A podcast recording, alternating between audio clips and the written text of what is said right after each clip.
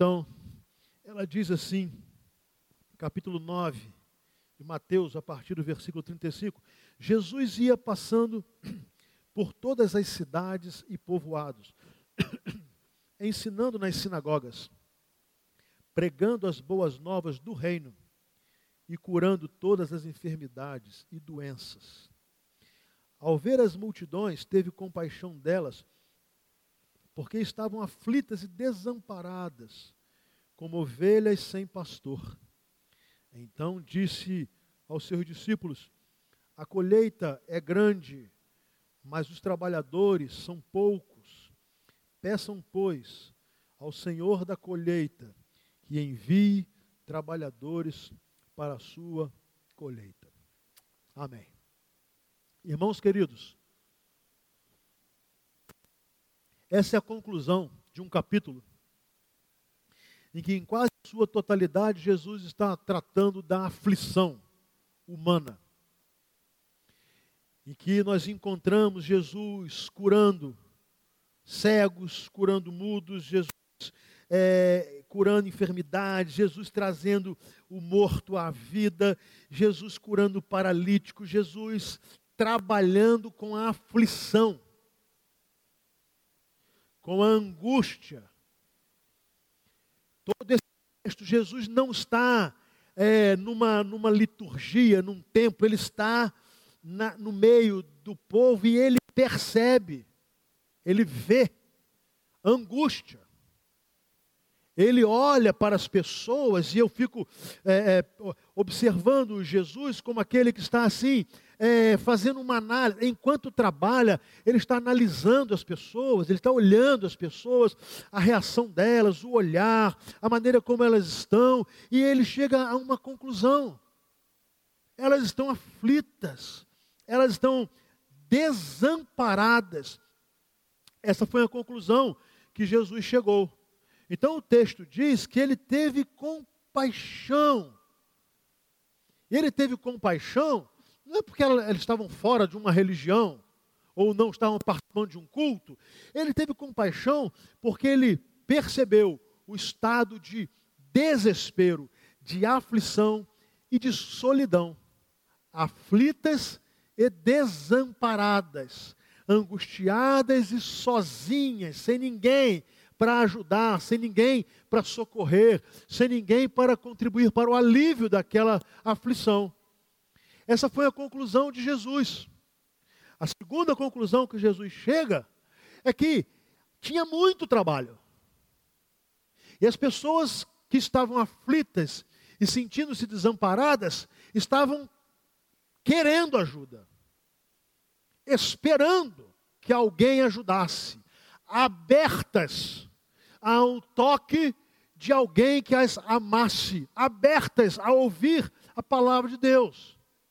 E a terceira conclusão que Jesus chega é que o número de pessoas disponíveis era muito menor do que a demanda.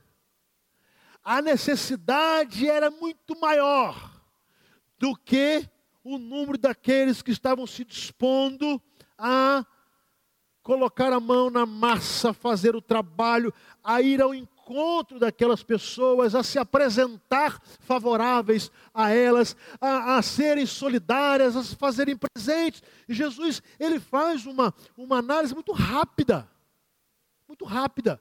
Possivelmente, Jesus tem olhado e ele diz que ele olha as multidões, ele vê as multidões aflitas, desamparadas, e ele olha para ele, para quem está ao redor dele, para ajudar. E numa matemática muito simples, ele pensa assim: não vai dar. Não vai dar, desse jeito a gente não consegue. Desse jeito as pessoas não serão alcançadas. Desse jeito nós vamos perder vidas. E ele então profere, se dirige aos seus discípulos e ele vai dizer isso: a colheita é grande, mas os trabalhadores são poucos. Muito bem, eu saio do tempo de Jesus, do primeiro século da igreja, da, da realidade de Jesus, da geografia de Jesus e venho para cá. Por ano de 2018, num país ocidental, continental, hipoteticamente cristão. E quando olho a realidade do nosso país, é impossível não ter a mesma impressão de Jesus. As multidões aflitas e desamparadas, como ovelhas sem pastor, ninguém para cuidar, ninguém para acariciar, ninguém para guardar, ninguém para proteger, ninguém para guiar.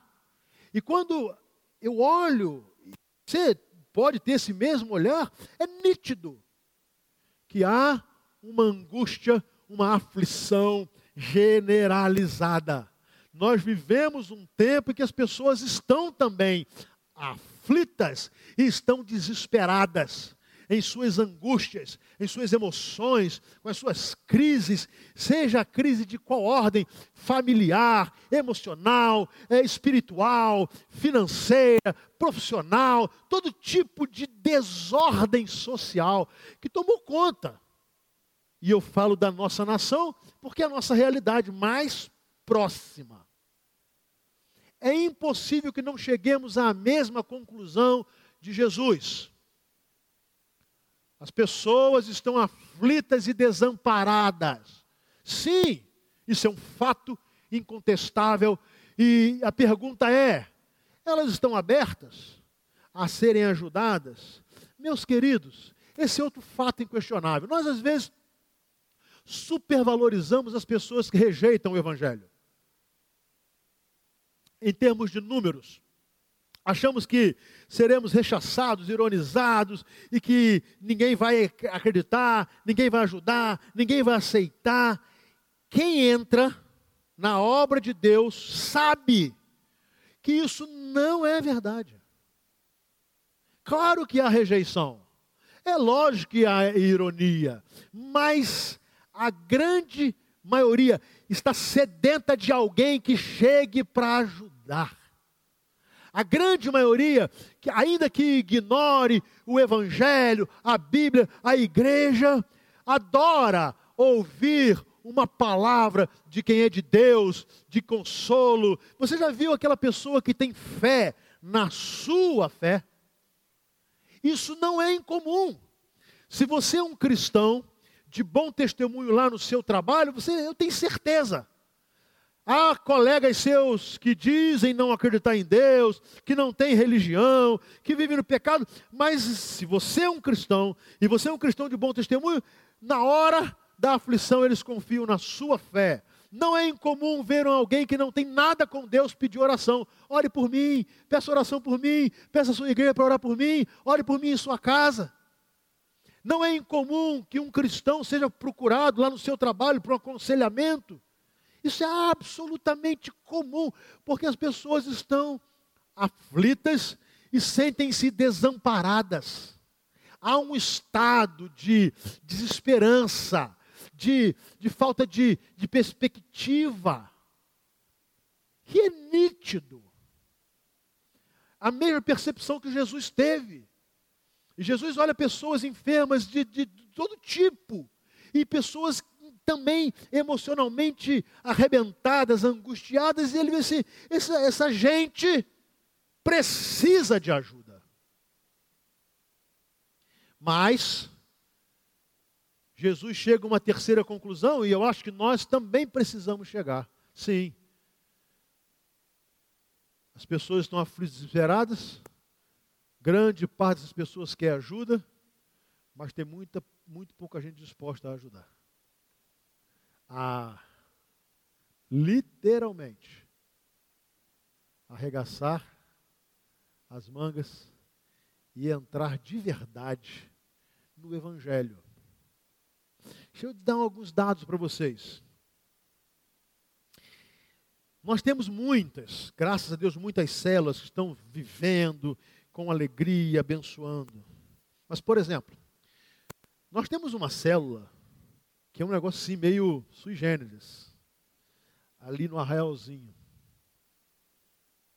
Não tem adultos, tem crianças e juniores para adolescentes.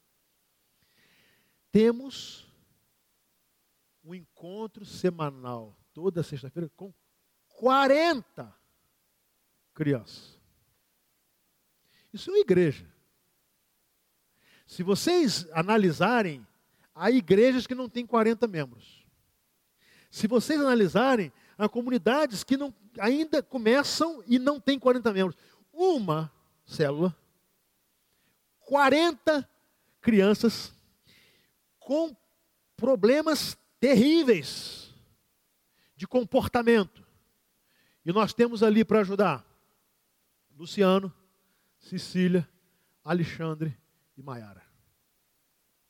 E eles já convidaram muitas pessoas para entrarem nesse projeto. E não conseguem. Aí nós olhamos, 40 crianças.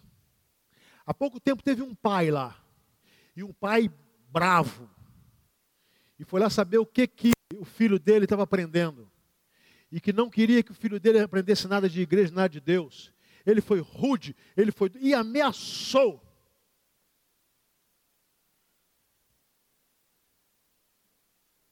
Mas ele voltou. E ele voltou. E ele percebeu que o filho dele estava melhorando. E ele percebeu que era aquele encontro que estava ajudando aquela criança rebelde, naturalmente com muitos problemas em casa. Ah! Nós temos lá a nossa academia de futebol, que todo mundo acha bonito. Mas lá tem uma equipe pequena, né, Maico? Desse tamanhozinho. Mas é bonito. E aí a gente, a igreja tem uma academia de futebol, crianças pobres, crianças que têm muitas aflições, filhos de gente com muitas complicações, crianças rebeldes. Deus está abençoando. Que coisa linda é falar isso.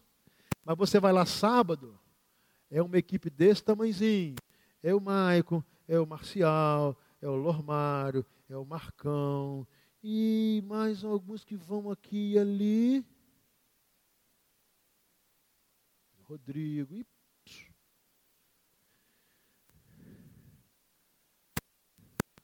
Nós temos crianças pedindo célula e líderes se encolhendo.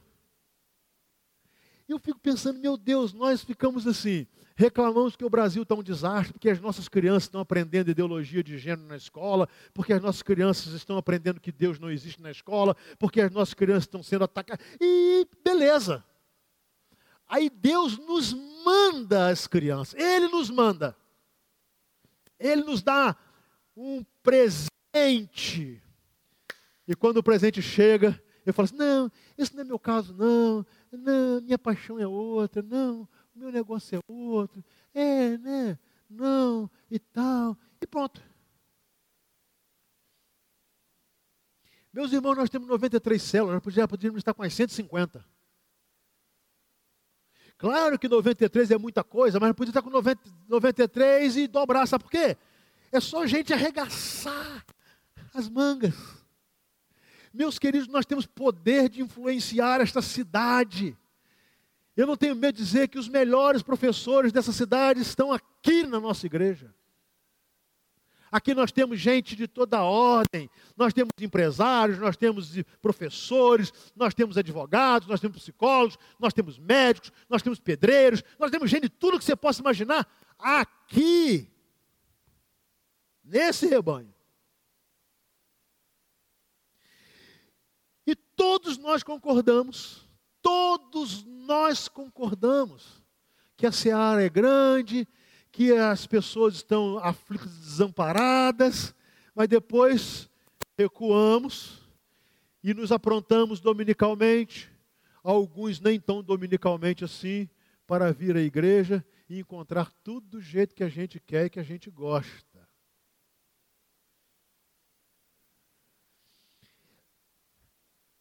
O mundo está aflito. Meus irmãos, a nossa cidade está aflita. As crianças da nossa cidade estão aflitas. Os pais da nossa cidade não sabem o que fazer com os seus filhos. Essa é a grande realidade. Aí Deus abre portas para nós, como igreja, de uma forma extraordinária. Ele precisa vir a irmã Selma falar aqui, precisa vir o Marcão, fala pastor Marcão, precisa vir um outro. É quase como se nós estivéssemos fazendo um favor a Deus. Jesus faz um diagnóstico perfeito.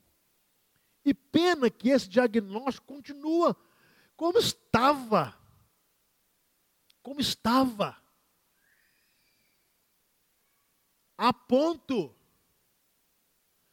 de termos uma turma da UF querendo vir aqui cultuar, e eu estar preocupado se eu vou estar aqui com menos, menos ovelhas do que os alunos que aqui estarão.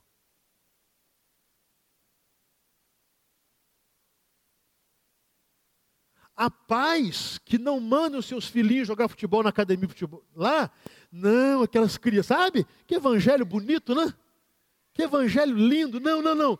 Vamos para o campestre, o que não tem nada demais. Pode ir, sem problema nenhum. Sem nenhum problema. Mas eu tô dizendo, não, não, não. Vamos deixar com as crianças cheirosas mesmo, que é melhor. Vamos deixar com as crianças de bom comportamento, que a gente imagina, que é melhor. tem alguma coisa que não bate com o Evangelho. Não bate. Jesus vai para o meio dessa gente, o meio dessa gente arrebentada, por meio dessa gente machucada, por meio dessa gente mal cheirosa, por, pra, para o meio dessa gente perdida, e é lá que ele vai. E ele chega à conclusão: esse pessoal está desesperado, precisa de ajuda, precisa de socorro, precisa de graça, precisa de misericórdia, mas não tem quem vá. Ou tem poucos, muito poucos. O que nós estamos fazendo com os nossos dons? Os dons espirituais que Deus nos deu? O que nós estamos, faz... o que nós estamos fazendo com os talentos naturais que Deus nos deu? O que nós estamos fazendo com tudo isso, gente? Com a saúde que Deus nos deu, com a, a, a, o dinheiro que Deus nos deu, com a bênção de termos conhecido Jesus e já estarmos aqui, salvos, redimidos, resgatados pelo poder do sangue de Cristo. Que coisa boa, mas o que nós estamos fazendo com isso? A seara é grande, as pessoas estão aflitas, estão angustiadas, estão desesperadas, e a gente olha uma, uma, uma, um bairro onde 40 crianças cujos pais não conhecem Jesus, procuram essas crianças, procuram uma célula da nossa igreja e fica ali Maiara, Luciano, Cecília e Alexandre se e Dudu, e Dudu se revezando, se arrebentando. Teve um dia desse aí que deu um temporal sexta-feira. Os líderes não conseguiram ir, as crianças foram. Elas foram. E aí eu tomo a palavra de Jesus e fico, vamos rogar ao Senhor da seara que mande obreiros para a seara. A demanda é imensa. Meus irmãos, as pessoas estão desesperadas. Elas estão aflitas. Eu quase que não tenho feito outra coisa a não ser receber no meu gabinete gente desesperada, gente aflita, gente chorando, que não sabe o que fazer. Isso de toda ordem de pessoas, de toda ordem de problemas. E o que, que nós vamos fazer com isso? Vamos nos acomodar a uma instituição litúrgica que sabe organizar um culto, sabe, todo mundo sentadinho aqui, bonitinho, a gente se encontra aqui agora, alguns voltarão à noite, outros não, e depois, tá, tomara que dê certo. Mas Deus não trabalha assim.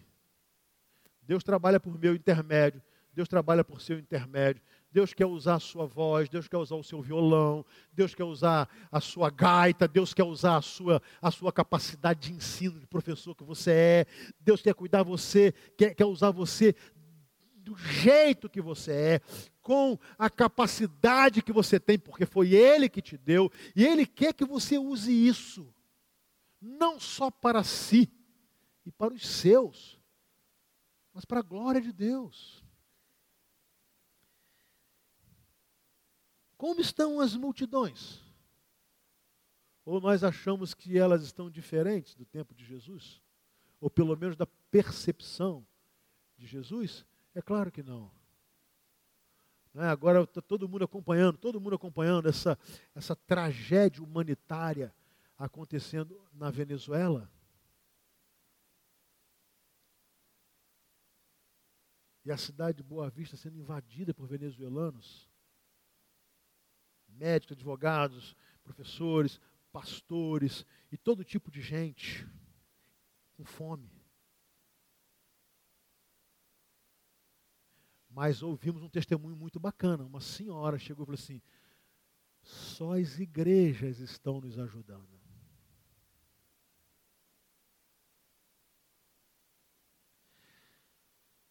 Nós precisamos desse nosso mundinho pequeno. A minha casa, a minha esposa, o meu filho, os meus problemas, a minha aflição. Se eu tenho resposta e solução para isso, está uh, tudo resolvido. Não está, não. Não está, não. O mundo está mal. A sociedade está contaminada. A nossa sociedade, da nossa cidade, está se deteriorando. As coisas que estão acontecendo em nossa cidade, proporcionalmente, né, porque é uma cidade pequena, são coisas inimagináveis. Mas está, nós estamos esperando o quê? Que esse pessoal desesperado vai todo domingo correr para dentro da igreja? Não vai. Não vai. Nós é que temos que ir. E depois trazê-las. Nós é que temos que ir. Nós temos que nos envolver, nós temos que nos dispor, nós temos que dividir o trabalho. Há líderes de célula estão se, estão se virando em cinco para dar conta.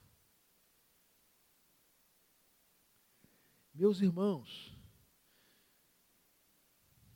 a aflição e o desespero são sentimentos e estados notórios. O irmão Genésio lida com isso quase que diariamente. Não é possível que ainda esperemos uma igreja em que as pessoas apenas querem receber e se esquecem das palavras de Jesus.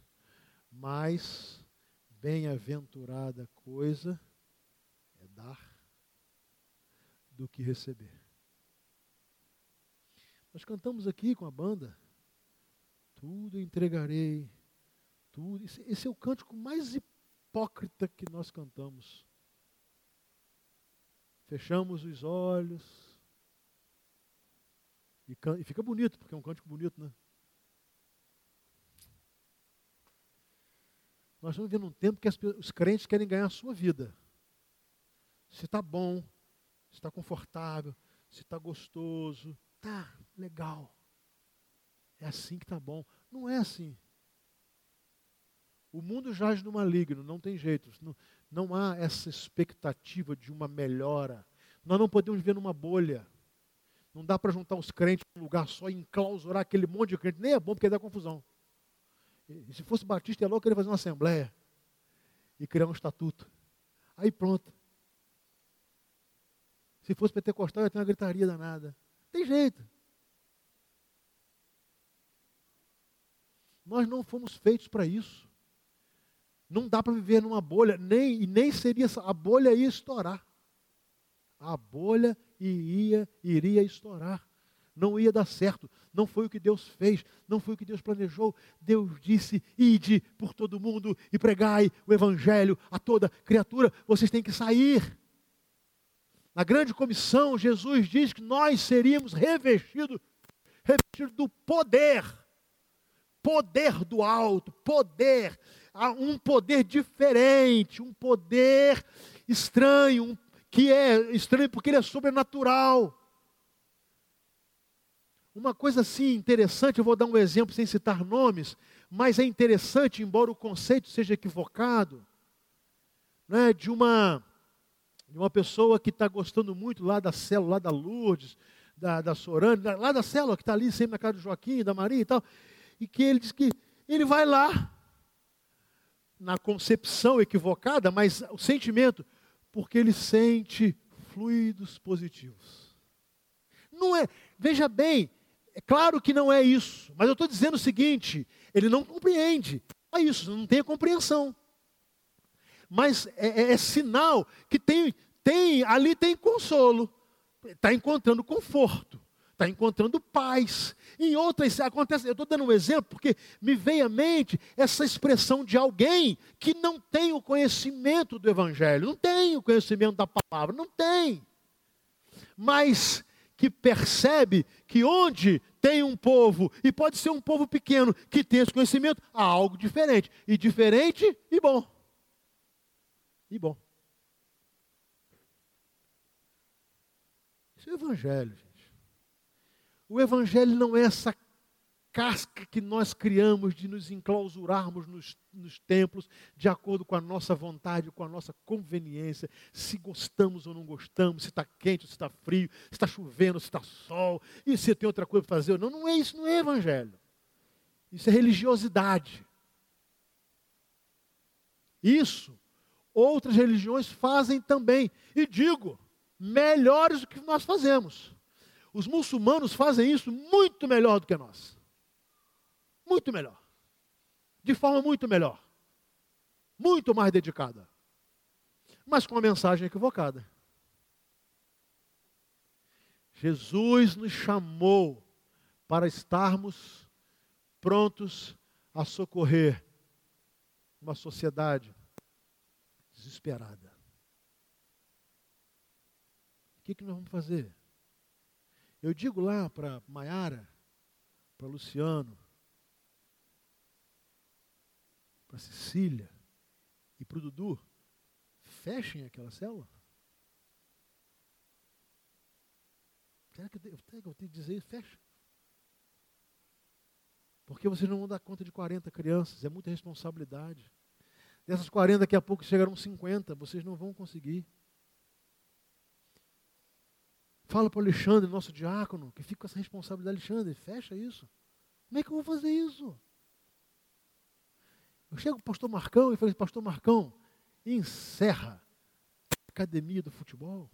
Vocês não vão dar conta, não vai dar. Aí vai aumentando, vai chegando mais. Como é que não vai dar conta? Não dá ali. Não dá. Eu digo para o Ministério Evangelismo, não façam que amor é esse. Porque vai precisar de recursos, vai ter gente trabalhando, convidando pessoas que não têm Jesus para ir. Eu digo, não façam isso. Para. A gente para com isso, então, e fica aqui domingo. Senta, ora, canta, ouve a mensagem, canta, ora vai embora. Volta à noite.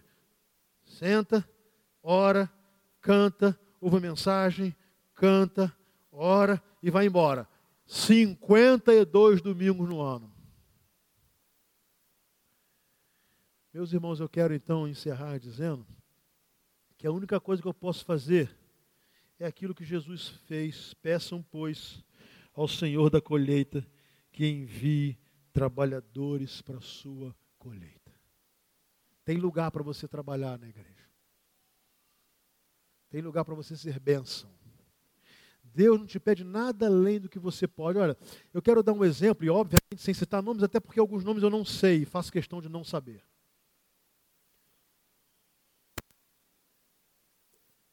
Fizemos a campanha do piso, 216 metros de piso. Ganhamos tudo. Ganhamos, né? De nós. Domingo atrasado, eu à noite falei assim: está faltando só 93 metros. Não era só, né? Mas já tínhamos conseguido um pouquinho mais da metade. Beleza. À noite alguém chegou e doou. Fez uma oferta para os 93 metros e nós fechamos a campanha. Aí podemos pensar assim: eu não sei, mas que bom que a pessoa falou assim: não quero nem ser identificado. Essa é uma história, mas tem uma outra história. De uma outra ovelha, e que eu também não sei o nome, que chegou, desempregada, arrumou uma faxina, fez a faxina, recebeu 70 reais da faxina, pegou a metade e veio aqui e disse: Eu quero contribuir para o piso. Olha que coisa, percebem? Aí você fala assim: quem doou 93 metros doou mais do que esta senhora? Ou essa senhora doou mais? Não! nós entramos no conceito bíblico. Cada um contribua segundo propôs no seu coração, não por tristeza ou por necessidade, porque Deus ama o que dá com alegria, cada um na medida da sua possibilidade. Olha como é que o Evangelho é único e é maravilhoso. É o único lugar onde não tem esse negócio de. Né? É por isso que eu detesto, vocês sabem, eu detesto negócio de placa. Por favor, não façam placa para mim. Esse negócio de. Não bota negócio de. Ó, quando eu morrer, quando eu morrer, não, vá, não bota placa a mim em lugar nenhum.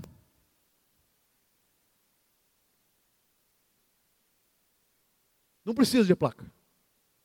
Respeito quem gosta, eu, eu não gosto. Não, nada. Porque nós temos que ter a percepção que nós somos apenas servos. O que fazemos é para Deus, para a glória de Deus. Amém? Só, mais nada. Então, o que eu faço é para Deus, é para a glória de Deus. Por isso, Paulo vai dizer assim: nem eu, nem Apolo somos coisa alguma, que quem dá o crescimento é Deus. Um regou, o outro plantou, mas quem deu o crescimento? Foi Deus. Então eu quero dizer aos irmãos que nós estamos precisando de trabalhadores para a seara. Nós precisamos de gente que se dispõe a servir a Deus. Nós precisamos aumentar, temos gente trabalhando, mas precisamos aumentar o número de pessoas que assim: eis-me aqui, eu quero ajudar, eu quero ser. Mas olha, vem sem exigência, tá? Sem exigência, sem sem pompa. É para servir, é para servir. É para abençoar, é para abençoar. É para deixar Deus usar a vida, é para isso que é, é para isso. Porque as pessoas estão aflitas, desamparadas, elas não estão atrás de frescura. Elas estão aflitas e elas estão desamparadas. Então, por exemplo, você vai chegar na academia de futebol um sábado e vai encontrar lama, cocô de cabrito e camisinha usada. E ponta de cigarro de maconha. É isso mesmo. Ele vai encontrar isso. Mas você vai encontrar irmãos como o irmão Rogerinho, que chega lá cedinho e lava e limpa aquilo tudo, sabendo que no outro dia vai estar podre de novo. Vai estar tudo sujo de novo. Vai estar tudo imundo mas está indo fazer para Deus, para a glória de Deus, por amor a Jesus, por compaixão àquelas, àqueles meninos que fazem parte de uma camada aflita e desesperada. Então vale a pena. Vale a pena. Meus irmãos, às vezes nós temos muitos problemas porque não dispomos a fazer as coisas para Deus. Sabe, tem crente que a vida dele é um eterno problema. Ninguém tem solução. Talvez se, se dispusesse a servir a Deus, a minha vida, a minha vida, com o meu problema, com a minha angústia, eu vou servir a Deus, onde que eu posso ajudar e servir? Aí muda, sabe? A expectativa muda, que você vai, vai, vai ver gente com um problema muito pior, muito mais grave, e sem ajuda de ninguém. Meus irmãos, o Evangelho é maravilhoso. As nossas células têm demonstrado quantas pessoas estão recorrendo a nós, pedindo ajuda. Amor, carinho, compaixão. Sabe? Gente que está entendendo, pelo convívio, que há algo extraordinário no povo de Deus. Gente que nunca veio aqui. Mas começa a dizer assim: puxa vida, tem uma coisa boa nesse negócio. As pessoas me amam, elas se interessam por mim, elas se sacrificam por mim. E algumas delas não encontram isso na própria casa. Não encontram. Mas encontram na minha casa, na sua casa, na simplicidade do seu lar, ou na riqueza do seu lar, isso não faz a menor diferença. Não faz a menor diferença. A diferença é saber onde estão os trabalhadores. Onde estão aqueles que se dispõem. E eu quero convidar a igreja a se colocar em pé. Queria chamar a banda aqui.